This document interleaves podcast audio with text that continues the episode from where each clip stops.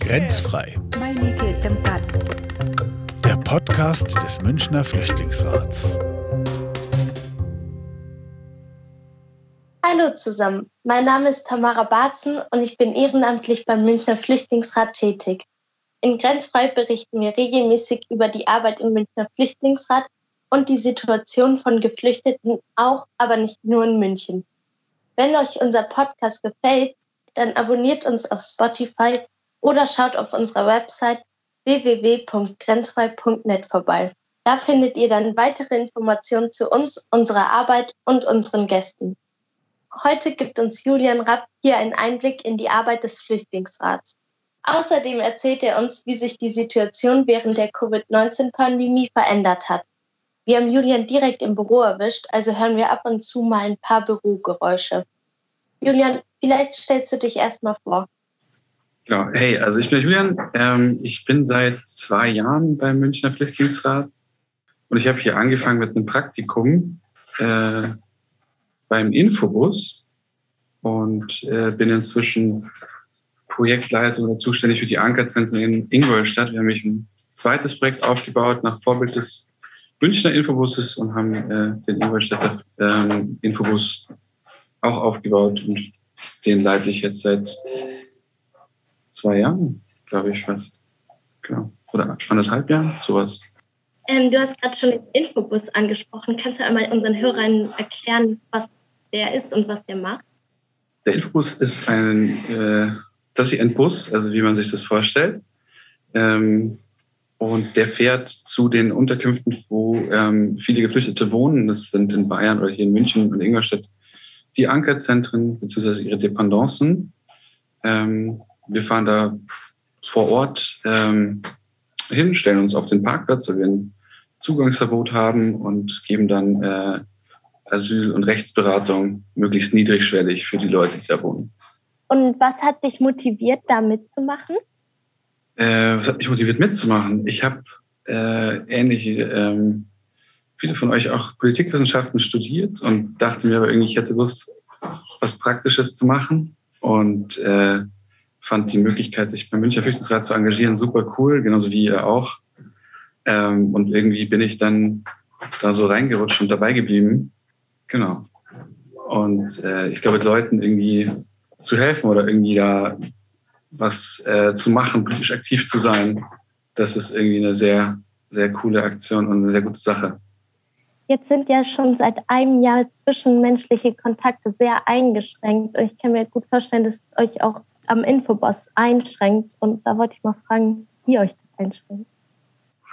Ja, also wir haben ja eigentlich eine, eine persönliche Beratung zu geben. Das heißt, den Leuten auf Augenhöhe zu begegnen und äh, das irgendwie so face-to-face -face zu machen, um eben Sprachbarrieren zu überwinden, um andere kulturelle Barrieren zu, äh, zu überwinden, etc. Ähm, da schränkt es natürlich sehr ein, wenn wir nicht vor Ort sein können, weil das ja auch so das Ziel ist des Infobusses, dass wir vor Ort diese Beratung angeben und die Leute nirgendwo hingehen müssen, damit es so eine Art, damit es eine Erstberatung ist, in der die Leute eben die Möglichkeit haben, sich zu orientieren und Fragen zu stellen, ohne großartig äh, irgendwelche weiten Wege und Kosten auf sich zu nehmen. Ähm, von daher ist es für uns natürlich schon eine krasse Einschränkung, wenn wir das nicht mehr können oder wir nicht mehr so äh, nah an die Leute ran dürfen, wie wir das gewohnt sind und wir das eigentlich haben wollen. Es ist eine große Einschränkung für uns, aber letztendlich geht es dann auch irgendwie mit den modernen Kommunikationsmitteln. Ähm, es ist natürlich anders, aber man stellt sich darauf ein und man gewöhnt sich dran. Und ich glaube auch die Bewohnerinnen oder die geflüchteten Leute selbst äh, haben meistens noch eine digitalere Lebensart als ich ähm, und sind da viel fitter. Deswegen lerne ich da auch ganz viel. Habt ihr dann den Infobus digital umgestellt während der Lockdown?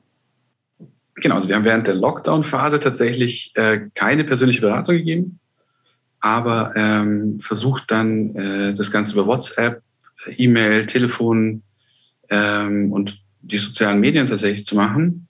Ähm, das funktioniert ganz gut, weil die meisten Leute WhatsApp nutzen. Also egal aus welchem Kulturkreis die Personen kommen, sie nehmen, nehmen das Medium ganz schnell an und sind dann ganz schnell auf WhatsApp vernetzt. Ähm, genau, so haben wir dann versucht, unsere Beratung auf äh, ein digitales Angebot da umzustellen. Ähm, gleichzeitig haben wir aber trotzdem weiter versucht, möglichst viel vor Ort zu sein, weil eben das ist der Sinn des Infobusses. Und eine auch digitale Beratung kann diese persönliche Beratung vor Ort nicht ersetzen. Das heißt, ihr seid jetzt zweigleisig gefahren. Ihr habt sowohl das Digitale gemacht, als auch, dass ihr vor Ort wart. Genau, genau. Wir haben, wir, wir bieten immer schon unsere WhatsApp-Beratung an oder haben auf WhatsApp Leute, ähm, viel mit Leuten Kontakt, die dann auch irgendwie weiter umverteilt werden aus den Ankerzentren raus und wir bleiben weiter mit ihnen in Kontakt. Ähm, aber das hat sich jetzt nochmal über die, den Lockdown oder die Corona-Pandemie nochmal verstärkt, würde ich sagen. Und würdest du sagen, der Andrang ist gestiegen oder gesunken dadurch, dass ihr nicht mehr vor Ort sein konntet? Der Andrang geht natürlich zurück. Also die Beratung vor Ort ist nicht zu ersetzen durch eine, durch eine WhatsApp-Beratung oder durch eine Online-Beratung. Ähm, allerdings ist die Nachfrage, im, wenn wir wieder da sind, umso höher. Also wenn wir, als wir ausgesetzt haben, waren, ich glaube, Mitte März letzten Jahres bis Mitte, April, Mitte Mai, ähm, wo wir keine Präsenzberatung angeboten haben und danach im sehr äh, reduzierten Modus.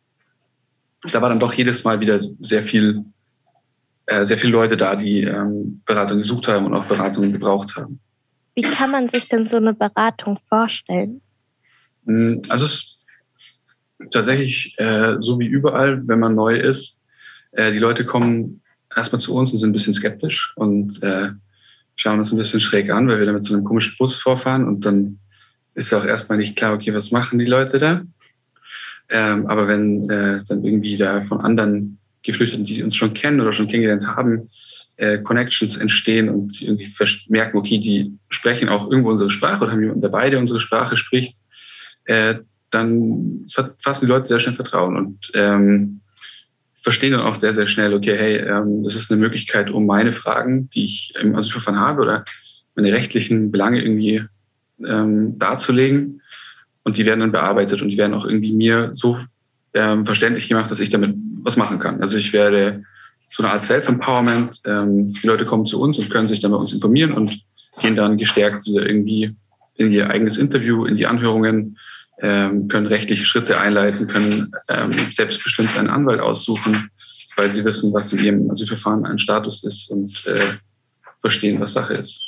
Und ich glaube, man kann sich genauso vorstellen, Leute kommen zu uns, schauen uns ein bisschen komisch an und danach, genau, haben sie eine Frage und die wird dann so gut verständlich wie möglich bearbeitet. Und äh, wie erfahren Geflüchtete von euch?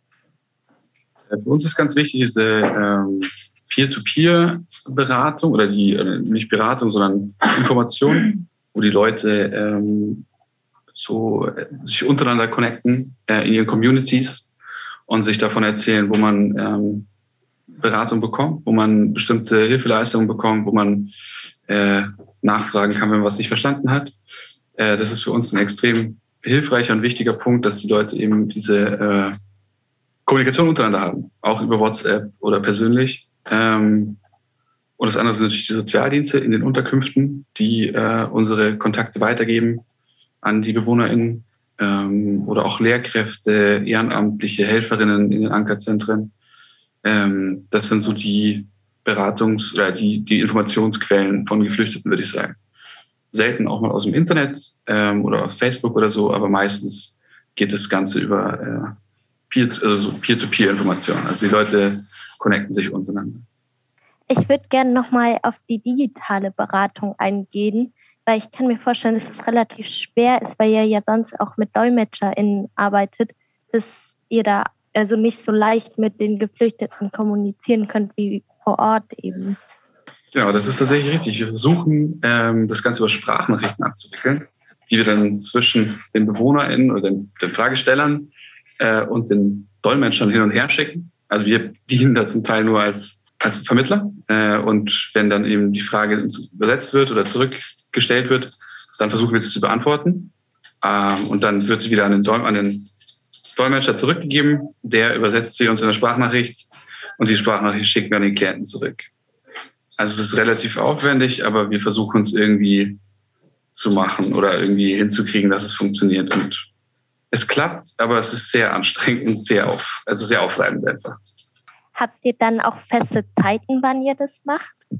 wie beim Infobus in Präsenz? Sollten wir haben, äh, würde uns, glaube ich, auch gut tun als Beraterin, aber haben wir nicht tatsächlich, weil also das äh, Telefon ist eigentlich 24, also oder lang on ähm, während, dem, während der Arbeitszeit und äh, genau, ist eigentlich so ein ständiger Begleiter irgendwie. Ähm, wir haben das noch nicht geschafft bisher, eine Beratungszeit zu etablieren, vor allem nicht am Telefon, weil die Leute zu den unterschiedlichsten Zeiten anfangen, Probleme und Fragen zu stellen. Also genau, wir haben dann auch zum Teil, so wenn wir das Telefon auf Flugmodus schalten oder ausschalten, wenn, wenn äh, wir nach Hause gehen, uns am nächsten Tag einschalten, dann sind Leute da, die haben um vier Uhr in der Früh fällt ihnen jemand eine Sache ein, die sie unbedingt loswerden muss über WhatsApp. Äh, oder du hast einen verpassten Anruf um, um halb zwei in der Nacht.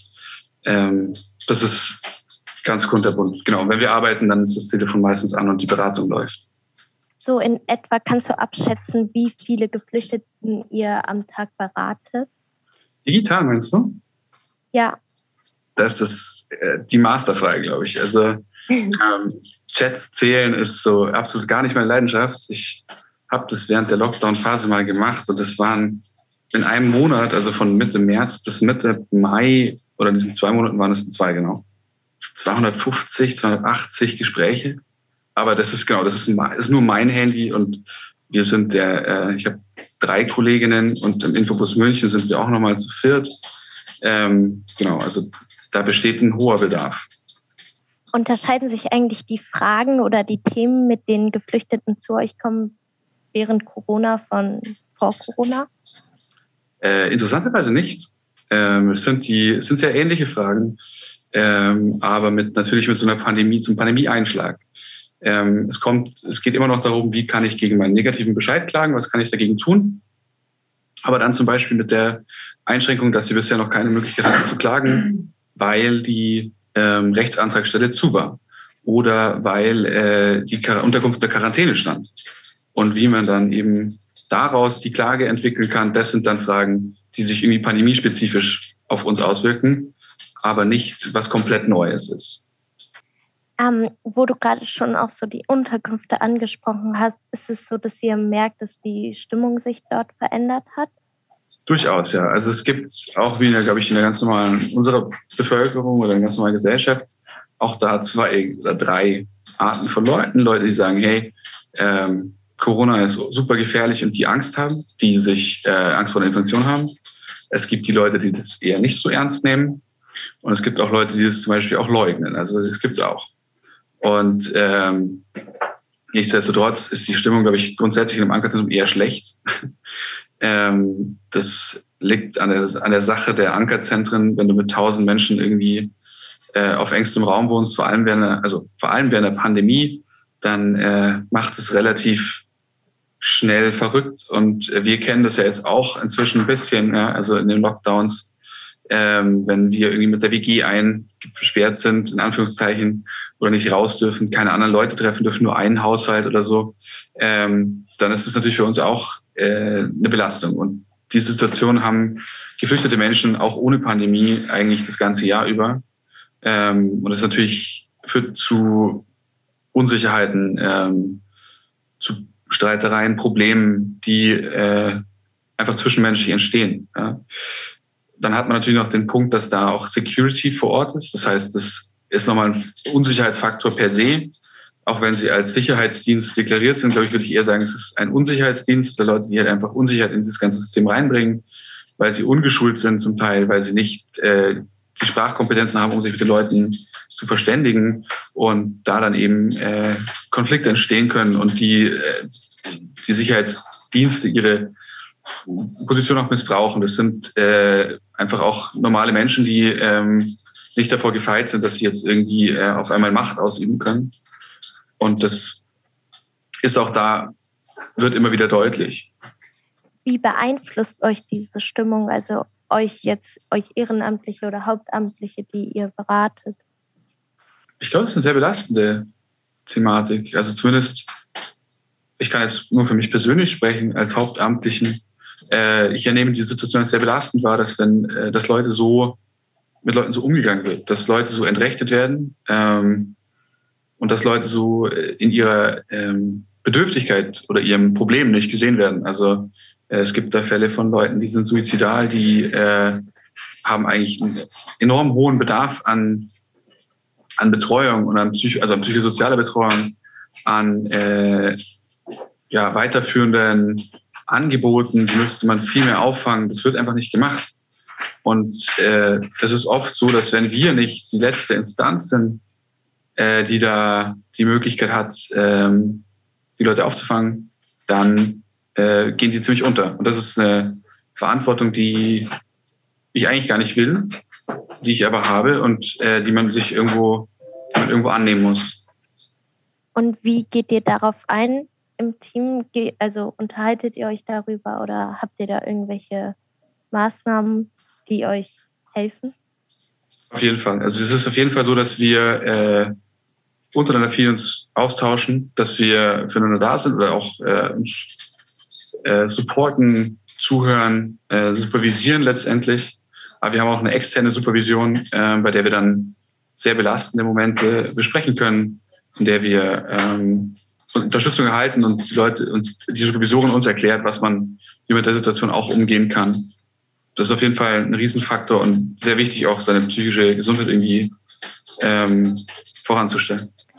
Inwiefern ähm, hast du das Gefühl, werdet ihr und auch Geflüchtete in der Pandemie noch nicht genug berücksichtigt?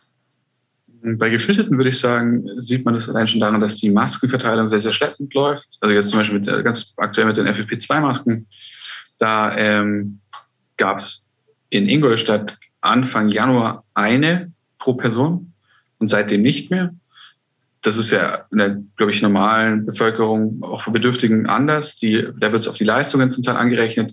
Auch die Stadt München macht es anders. Die rechnet auch äh, die Leistungen auf das Asylbewerberleistungsgesetz an und äh, stellt den Leuten einfach mehr Geld zur Verfügung.